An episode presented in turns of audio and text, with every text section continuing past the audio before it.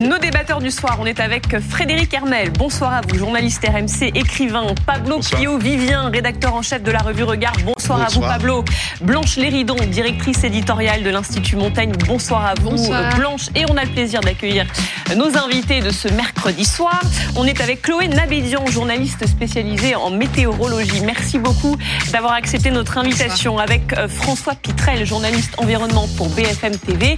Et avec Louis Crivière, journaliste météo et climat pour BFM TV. Bonsoir, à vous également au moins, voilà, des spécialistes qui s'y connaissent. Je ne dis pas que vous n'êtes pas spécialistes en tempête euh, tous les trois, mais là, on, aura quand même des vraies infos. Et puis surtout, on aura des duplex pendant euh, toute cette heure pour savoir un peu comment ça se passe dans les départements concernés, les départements euh, rouges. Par exemple, en Côte d'Armor, Julie. En Côte d'Armor, où on va aller tout de suite retrouver Anthony Lebos. Les Côtes d'Armor qui font partie, avec deux autres départements, la Manche et le Finistère, des départements qui vont être placés en vigilance rouge à partir de ce soir, minuit et jusqu'à demain 10h. Euh, on est donc avec Anthony. Anthony, euh, vous avez fait le tour des Côtes d'Armor toute la journée. Comment on se prépare là-bas?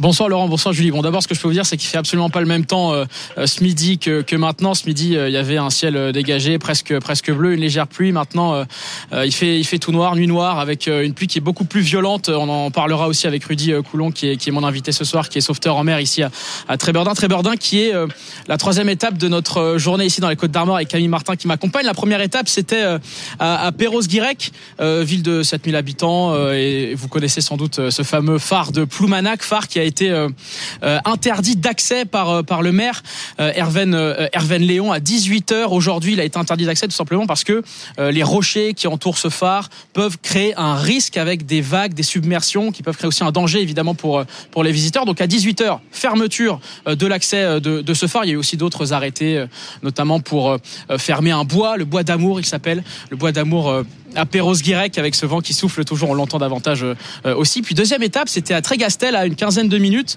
Cette fois, on avait rencontré David. Euh, David, c'est euh, le patron, le directeur d'un club nautique à, Trégastel. Et alors lui, il a, il a tout rangé, tout mis à l'abri, chose qu'il fait rarement. Il y avait une vingtaine de bateaux qu'il a rangés, une vingtaine de canoës aussi qu'il a rangés avec avec ses équipes, dont certaines étaient étaient encore en formation, des, des jeunes équipes.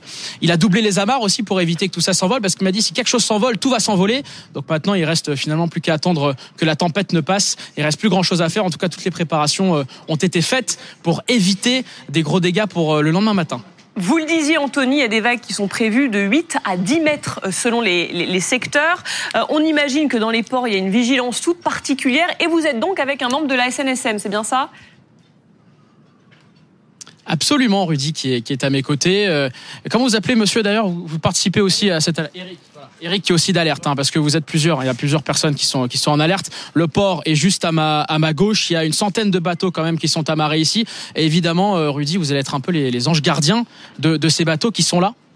Exactement. Donc euh, bonsoir. Hein.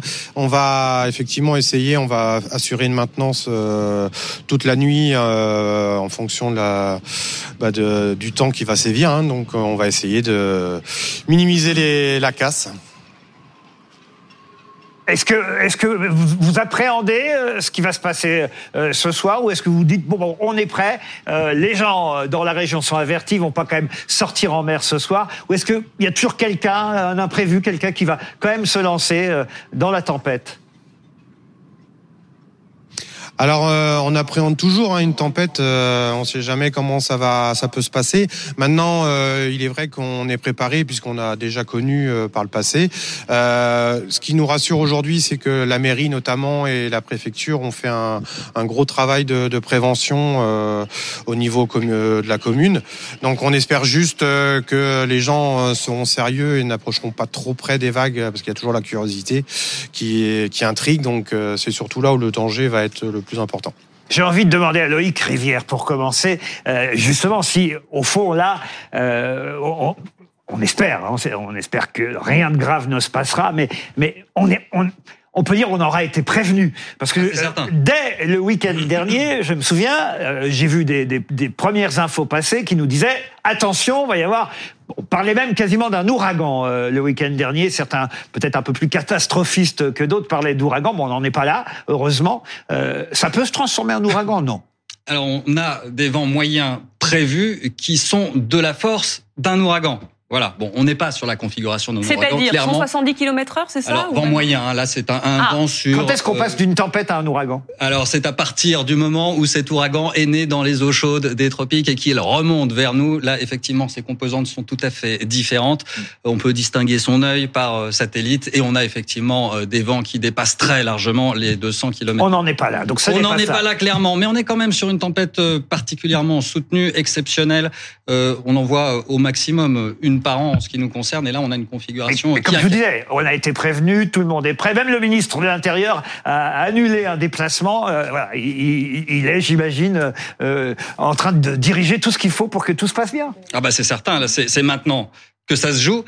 C'est paradoxal. Quand vous dites maintenant, moi je veux savoir à quelle heure. Ah, vous voulez savoir ben précisément comment ça va se passer bon, Parce que bah, là, pour l'instant, ils ont l'air tranquilles encore là-bas. Hein. Ils sont dehors. Ça commence maintenant. Alors en fait, cette fameuse tempête Karan, là, elle est au sud de l'Irlande.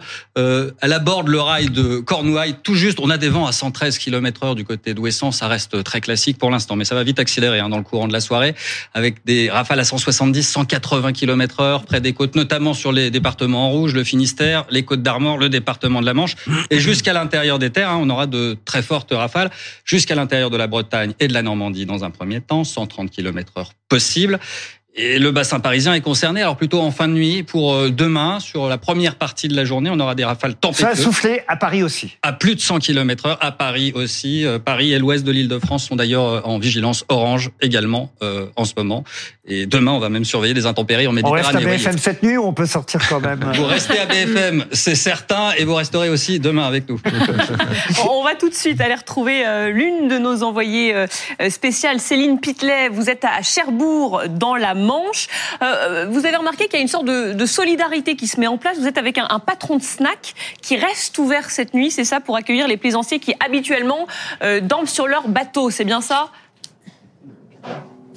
Oui, c'est exactement ça. On est dans ce euh, snack où on suit euh, attentivement la situation sur BFM TV. Vous le voyez, effectivement, on est juste à côté du port. Ce port, il y a 1400 bateaux et il y a certains plaisanciers qui effectivement vivent à l'année sur ces bateaux, qui cette nuit ont décidé de passer la nuit euh, sur leur bateau. Mais si ça secoue trop cette nuit, vous êtes prêt, Flo, à les accueillir? Oui, je suis prêt à les accueillir, comme j'ai toujours fait.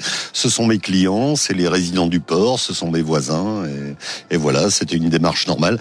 Il y a une solidarité aujourd'hui maritime qu'il n'y a plus chez les terriens. On l'a encore au niveau de la mer. Et voilà, ils savent qu'ils peuvent venir à tout moment ici et ils seront les bienvenus. Avec la soupe à l'oignon et les jeux de société. Avec la soupe à l'oignon, les jeux de société, la musique, tout ce qu'ils veulent. Voilà, ils seront au chaud et à l'abri surtout. C'est votre surnom, Florent, ou c'est votre diminutif C'est mon diminutif. Mon, mon nom est Florent. Ah, très bien, parce que je me disais, Flo, cette circonstance, alors, euh, pour recueillir tous les plaisanciers, bah et, je crois que nos reporters l'ont fait exprès. Tout à l'heure, on avait un monsieur Coulon euh, interrogé. Je me demande si les, envoyés, si les envoyés spéciaux de BFM TV ne me cherchent pas. je voudrais quand même donner euh, la parole tout de suite, et on reviendra vers vous peut-être plus tard, à Chloé Nabédian, parce que je l'ai croisé sur France 2 à une époque, mais, mais vous continuez à, à vous intéresser à la météo. Il n'a pas dit trop de bêtises, le spécialiste de ah BFM TV. excellent, donc. Euh. oui, alors j'ai travaillé bien sûr euh, sur la présentation météo, mais sur les questions climatiques aussi, beaucoup maintenant sur l'adaptation des territoires, sur les choses qui sont en train d'être mises en place pour se prémunir du danger.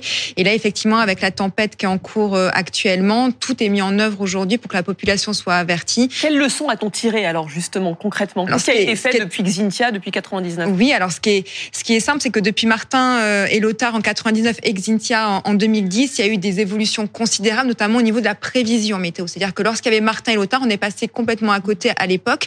On n'avait pas du tout le, même système de on n'avait rien vu venir. On n'avait rien vu venir parce qu'il n'avait juste qu'un seul modèle qui arrivait dans la journée. Aujourd'hui, on a des supercalculateurs qui moulinent des dizaines de fois dans la journée. Il y a des probabilités qui tombent et très probablement que une caméra qui fait du bruit. Faut pas y faire attention. C'est la tempête qui arrive en fait. C'est pas le vent.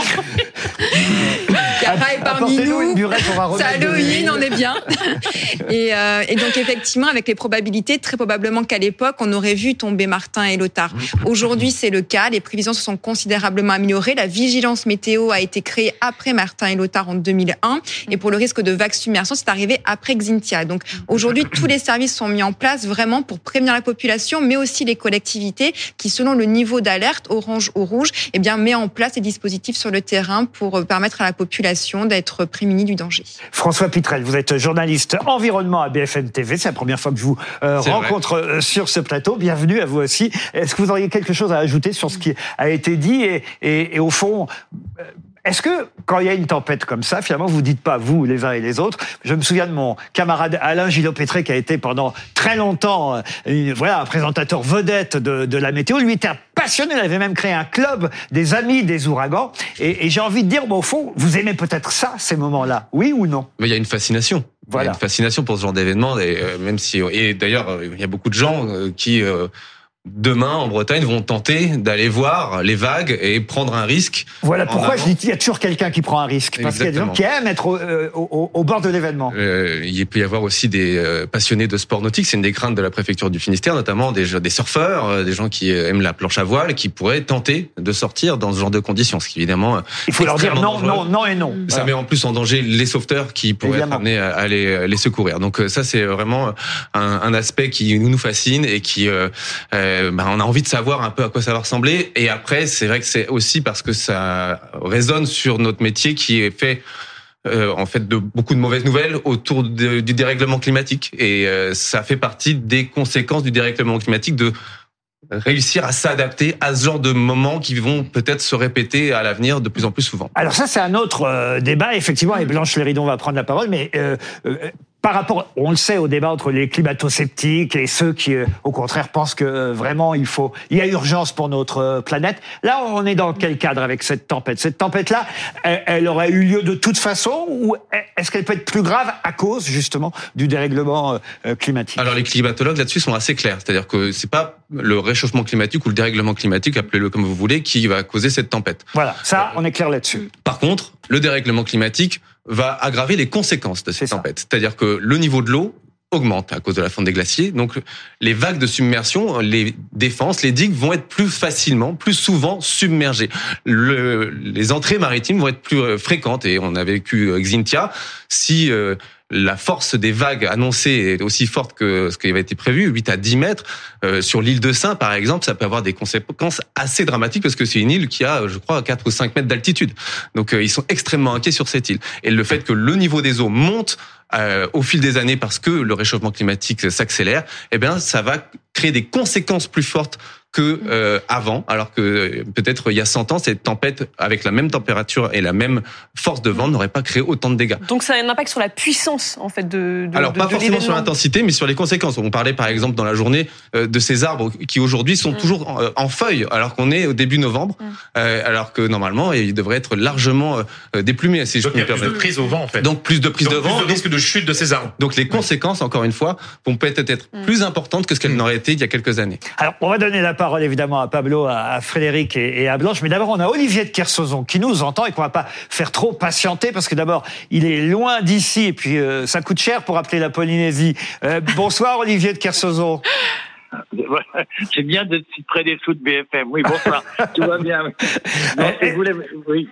Est-ce que, pardon, hein, je pose la première question, Olivier, vous regrettez pas dans ces temps comme ça de ne pas être en Bretagne chez vous, parce qu'on sait que euh, vous êtes du côté de Brest euh, normalement, parce que les tempêtes, je me dis mais ça doit vous manquer là-bas. Il y en a en Polynésie, elles sont pires, c'est des ouragans, vous allez me dire justement. Mais, mais euh, ça vous manque pas est déclaré cyclone dès qu'il y a 68 nœuds de vent. Donc c'est et les, la, la, la convergence fait qu'il y a assez peu de cyclones en Polynésie, assez rarement. Alors que les, le très mauvais temps à Brest, il y en a au moins euh, euh, deux ou trois fois en novembre, deux ou trois fois en février, avec parfois des, des tempêtes et des, des crêtes très violentes comme ce qui est en train d'arriver. Oui. Et, ça vous manque ou pas alors? Non, ça me manque pas. Je pense, vous savez, il y a il y, a une, il y a une vieille formule que, que j'aime beaucoup qui dit euh, que Dieu protège euh, les marins qui sont à terre, ceux qui sont en mer qui se démerdent. Donc c'est cette, cette vieille tradition que j'adore. signifie bien ce qu'on peut, ce qu'on peut penser. Mais le problème, c'est que le, dans, dans, ma génération, quand on naviguait, de, au départ, les, les, tempêtes, on savait pas. Aujourd'hui, on sait tout de la météo, on sait tout de ce qui va arriver, donc ce qui permet d'abord d'éviter, de se préparer et de, et de, se, de se protéger. Et le, le, la tempête qui arrive sur la Bretagne, là, sur la France, elle est, elle est, elle est costaud, c'est qu'elle est, elle est vraiment musclée. Et je pense que elle peut créer euh, en mer pas trop de difficultés parce que les navires vont s'éloigner du centre. Tout, le, tout la flotte, tout la flotte qui passe au large de, de Brest en ce moment, à mon avis, les navires, les, les gens doivent retarder pour pas rentrer dans la dépression ou pas, pas essayer de se faire prendre dans ce très mauvais temps. Donc, mais c'est à terre que ça va être le plus difficile parce que, si vous voulez, ces tempêtes-là, elles amènent. On a une en 89, on a eu une tempête de genre. Cette tempête, il y avait une marée de 20 et la marée avait rapporté comme si c'était une marée de, de 120. Ça veut dire que le coefficient de marée est brutalement bouleversé et la mer monte beaucoup, beaucoup, beaucoup plus haut que prévu. Et actuellement, avec une marée de 80, on risque d'avoir une, submersion très, très importante. Si vous voulez avoir une idée exacte de ce qui se passe sur, sur la mer, vous prenez une assiette à sous, vous mettez de l'eau dans le fond et vous soufflez d'un côté. Vous verrez que l'eau va s'accumuler excessivement facilement de l'autre côté. Et c'est exactement ce que fait le, ce que fait la tempête sur l'océan en, en, en, accumulant le long des côtes des masses d'eau qui ne devraient pas y être et qui n'ont aucun moyen de reculer. C'est ça qui rend le, le, ce type de tempête excessivement dangereux. Et alors, comment on se protège dans ces cas-là? Ben De se protéger, d'abord, je crois que il faut pas rester, il faut pas aller se promener en bord de mer, il faut pas aller se promener sur la côte sauvage, il faut pas aller se promener sur les, les ports qui sont directement euh, directement euh, en contact avec le vent de l'océan et qui sont pas protégés par des baies, des rades ou des choses de genre. Ça c'est sûr. Il faut vraiment faire attention.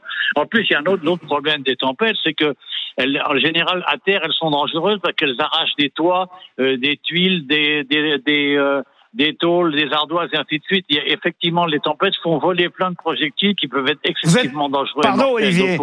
Je vous interromps, mais vous êtes en train de nous dire au fond que on est plus tranquille en mer parce que on évite les chutes d'arbres. Il y a très peu d'arbres en mer et, et, les tuiles des maisons. Oui en, en, mer, si vous avez un bon bateau et si, si euh, vous avez la, de l'eau devant vous, c'est-à-dire la possibilité de fuir. En face du très mauvais temps, il y a deux formules. Un, on arrête le bateau, on arrête tout, on se met à la cape. Et à ce moment-là, on, on bouchonne et on voit ce qui se passe. Et puis, si c'est trop violent, on peut ce qu'on appelle faire la fuite, c'est-à-dire qu'on se met dans l'axe du vent et le, vent sera d'autant moins fort que votre vitesse va être rapide dans le sens du vent. C'est-à-dire que si euh, le vent est à 110 km heure, ben, vous marchez à 20, vous n'aurez plus sur le bord que des, que des, des vents à 90. en fait, à la mer, c'est assez, c'est assez négociable, surtout quand on connaît exactement le, le, la position de la dépression et son système.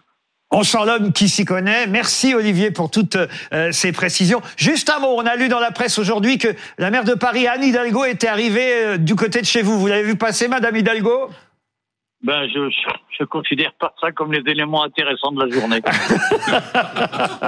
merci Olivier de Kersauzon. On se tourne vers Blanche les rideaux qui lève le doigt depuis euh, tout à l'heure. Et merci encore Olivier. Merci beaucoup Laurent. Moi je voulais revenir sur euh, euh, deux points et, et, le premier en réaction à ce que vous avez dit sur l'ampleur des conséquences et des dégâts et rappeler qu'il y a quand même en France une singularité et un régime de couverture de, de ces risques et d'assurance qui est relativement unique au monde puisque alors c'est un petit peu technique mais ah, à partir du moment où vous souscrivez une assurance multirisque habitation, vous êtes automatiquement couvert en cas de catastrophe naturelle. Donc ça, ça excède d'ailleurs euh, la seule question euh, des, des Et vous tempêtes. dites qu'on est une exception. On est une exception. Seule l'Espagne, je crois, euh, a un régime similaire au nôtre. Et ce qui fait qu'en France, vous avez 98% des ménages qui sont couverts en cas de catastrophe naturelle, alors qu'il y a des pays où c'est facultatif comme l'Italie, où moins de 5% de la population sont couverts, et des pays comme l'Allemagne où à peine 30% sont couverts. si l'état de catastrophe naturelle est déclaré. Bien sûr, il faut évidemment que l'arrêté catastrophe naturelle euh, soit publié, mais je crois qu'on peut se réjouir de, de ce dispositif-là,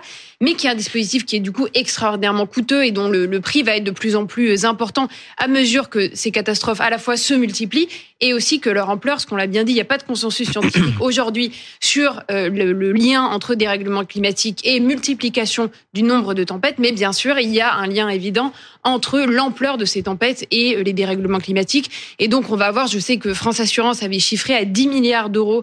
Alors là encore, on sort des tempêtes, on est sur les catastrophes naturelles en général. Le coût global euh, pour la collectivité des catastrophes naturelles. Donc, il faut qu'on s'y prépare. Il y a une COP qui s'ouvre dans un mois à Dubaï et qui va devoir traiter effectivement la question de l'adaptabilité au réchauffement climatique et au dérèglement, et c'est ce dont on parle depuis le début, mais aussi à la façon dont on peut anticiper et aller aux sources même de, de, de ces, ces problématiques-là. on a bien fait de vous mettre sur le dossier de la tempête parce que là, je m'attendais à, je m'attendais à tout sauf à ça et elle nous répond effectivement sur les C'est un énorme enjeu. C'est un énorme enjeu. C'est-à-dire qu'on va avoir des catastrophes naturelles de plus en plus fréquentes euh, et ça va coûter de plus en plus cher. Il y a des endroits, par exemple aux États-Unis, où euh, s'assurer contre l'incendie, c'est devenu impossible quand on habite la Californie. Ah oui. euh, les assurances ne vont plus couvrir tous ces risques au fur et à mesure et c'est même une question de viabilité économique euh, pour certaines. Il y avait, je crois que c'était le PDG d'AXA euh, à l'époque, euh, qui avait dit qu'un monde euh, à plus de 2 degrés n'est pas assurable.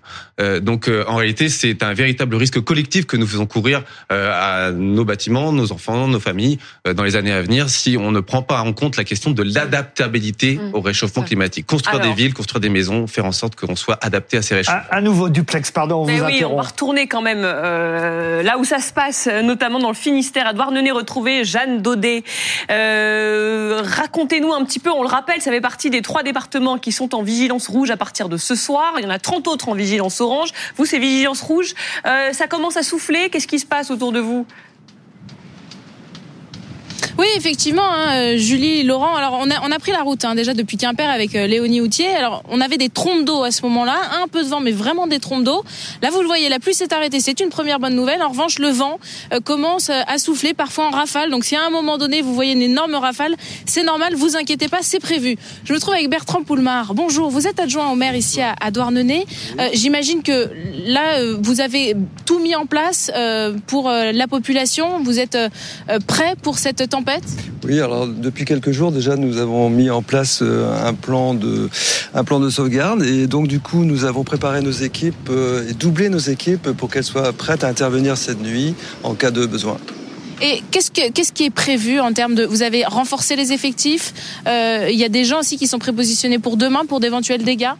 Alors, comme je vous l'ai dit, oui, effectivement, nous avons doublé nos équipes d'astreinte et puis euh, tout le monde sera prêt. Donc, dans la nuit, il sera prêt également pour intervenir demain matin, parce qu'en fait, euh, il est très important de pour la population que les, les équipes soient prêtes pour euh, surtout s'il y avait des, des dégâts pour déblayer bah, soit les routes, soit les les comment dire les, les terrains, enfin ou les Il y a aussi une salle communale qui est prévue s'il y a des naufragés de la route notamment, s'il y a des gens qui doivent être évacués dans la nuit.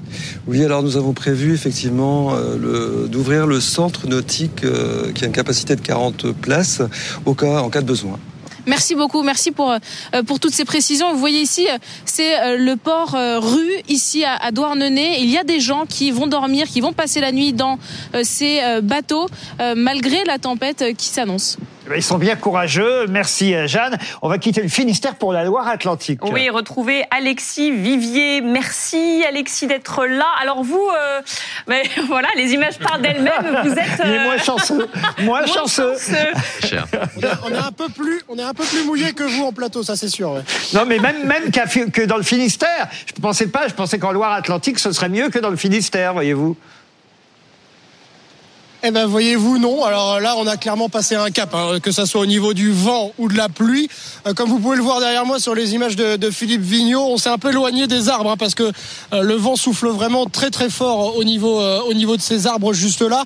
Euh, on a un port à, sec juste à notre droite et là, les bateaux commencent à vraiment euh, tanguer. Nous, on est un petit peu à l'abri. On s'est mis en sécurité justement avec euh, une grande digue juste à, à notre droite, mais vraiment on a on a passé un cap ici à Pornic et les consignes de sécurité sont vraiment respectées. Hein, mis à part quelques établissements qui jouent les prolongations, euh, mais comme celui derrière là-bas hein, qui euh, qui s'est bien barricadé, signe encore que les consignes sont respectées. Vraiment, il n'y a euh, personne ici sur les bords de mer, sur les quais du vieux port de Pornic. Et pour cause, il faut quand même rappeler que c'est la deuxième fois en moins d'une semaine que la ville est confrontée à une tempête. La semaine dernière, l'eau avec un gros coef eh bien, euh, a débordé du port. Tout le monde s'est retrouvé les, pieds dans l'eau avec plusieurs dizaines de, centimètres, des boutiques un petit peu inondées. Alors tout le monde a, retenu la leçon, tout le monde s'est barricadé. On a mis des sacs de sable, on a mis des bâches. On se, on se prépare vraiment ici à Pornic à vivre cette nuit de, de tempête euh, Kiaran qui va nous, nous frapper définitivement et, et bien nous mouiller en tout cas. Là, on commence en tout cas effectivement à s'inquiéter parce que c'est vrai que l'eau fait peur. Il faut bien dire euh, une chose le feu fait peur, mais l'eau, moi, me fait encore plus peur parce que on a l'impression qu'on on la maîtrise encore moins bien. Euh, vous ne regrettez pas d'être, euh, de ne pas être allé en bord de mer, euh, Chloé Nabédian? Bah, Je pose à peu près la même que- question que j'ai posée à, à- à François Pitrel parce qu'au fond, quand on est passionné par ça, euh, on a envie d'être au plus près des éléments. Ah, Ça va souffler à Paris, mais forcément moins que sur la côte. Oui, mais après, il faut surtout que les correspondants sur place fassent très attention, justement, lorsque euh, le coefficient de marée va devenir de plus en plus On va élevé. lui acheter une capuche voilà. déjà pour le prochain Qui montre le bon exemple, du coup, comme quoi il ne faut pas aller justement sur les bords de mer pour voir ce qui se passe. C'est très important que les gens restent cafeutrés euh, chez eux euh, cette nuit, qui ferment bien leurs volets, qui euh, rangent vraiment tous les outils dans le jardin, les, les chaises. Les... Il faisait encore, il y a une dizaine de jours, très beau. Les gens profitent encore de leur jardin, donc faut bien tout mettre en, en prévention sur donc dans les garages et, et chez soi.